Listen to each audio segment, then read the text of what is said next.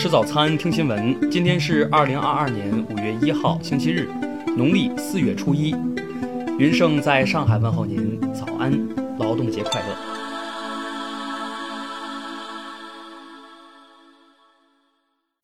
首先来关注头条消息：郭某于二零零五年入职某航空公司，在离职前担任乘务长。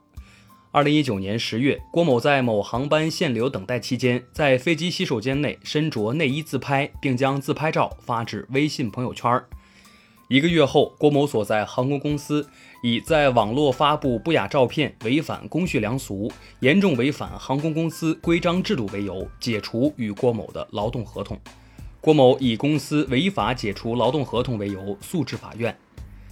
广州市中级人民法院日前审理认为，该名空姐违反履行的客舱安全职责，航空公司的行为不构成违法解除，驳回了诉请。听新闻早餐知天下大事，下面来关注国内新闻。国家卫健委昨天通报，四月二十九号新增本土确诊病例一千四百一十例，其中上海一千二百四十九例。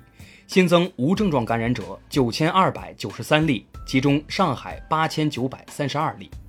上海市发布，四月二十九号，上海新增本土确诊病例和无症状感染者均在隔离管控中发现，首日实现社会面清零。日前，上海发生多起生活保障物资大礼包以次充好、质量低劣，甚至有过期产品、变质食品等问题。市纪委监委通报。已核查线索一百零八条，以党纪政务立案六人。北京市昨天通报，正着手进行方舱医院的建设工作，现已完成四千张床位的改建储备任务，未来还将在一些大型的场地规划建设。最高法、最高检、公安部近日联合发布通告，敦促拐卖妇女儿童相关犯罪嫌疑人投案自首。六月三十号前自动投案，如实供述自己罪行的，可以依法从轻或者减轻处罚。长沙市有关部门昨天介绍，四月二十九号居民自建房倒塌事故造成二十三人被困，目前已救出五人，此前还有三十九人失联，救援和应急处置工作正在进行。国铁集团发布，五一小长假预计全国铁路发送旅客三千二百万人。客流总体处于低位运行。反有组织犯罪法自五月一号起施行，新法将恶势力组织上升为法律概念，将为预防与惩治恶势力犯罪提供法律依据。下面来关注国际新闻。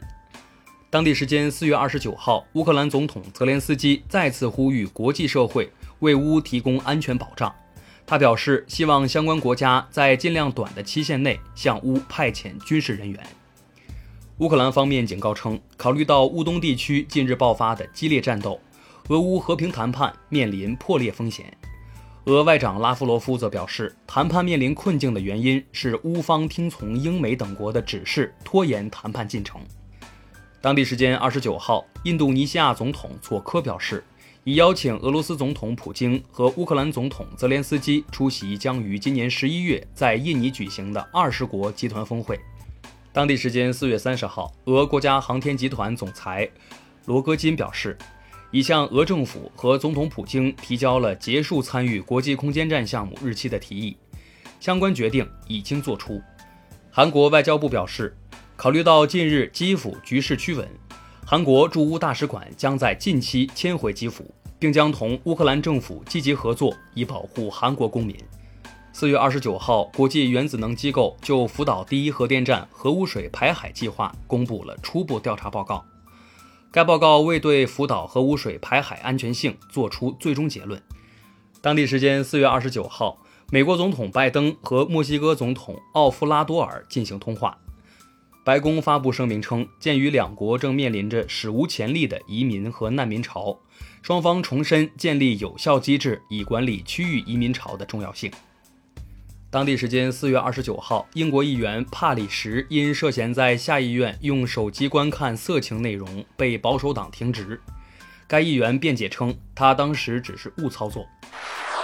下面来关注社会民生新闻。因售卖的咖啡被检测出含有西地那非成分，山东省烟台市的江女士被买家起诉要求退一赔十。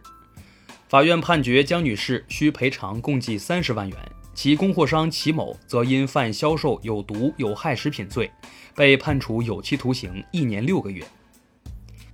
黄山风景区发布，本地绿码居民且十四天内无外市旅居史可免门票，索道票和山上酒店享受半价优惠。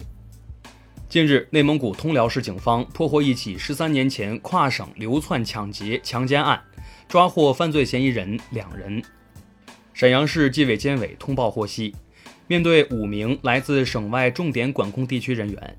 一医院副院长关伟等四人违规为他们提供离沈转运车辆，目前被审查调查。近日，山西运城一女童不慎掉入井中，井口直径仅三十厘米，消防员无法进入。在场的一位大学生主动申请倒挂下井，成功将女童救出。最后来关注文化体育新闻：亚冠小组赛最后一轮比赛结束，广州队零比一不敌川崎前锋，六战全败。山东泰山零比五不敌浦和红钻，小组赛一平五负。五十四岁的德国网坛名宿贝克尔日前因隐瞒财产等四项罪名成立，被判入狱两年半。贝克尔获得过六座大满贯冠军，还曾是德约科维奇的教练。多伦多大学发布报告：一九二九年至二零二零年间的两千一百一十一名演员中，获得过奥斯卡的演员最可能寿命为八十一岁。常于未获奖的演员，研究认为得奖者的生活习惯更加健康或是主要原因。北京市电影局发布通知，五一假期全市影院暂停电影放映活动。以上就是今天新闻早餐的全部内容，咱们明天不见不散。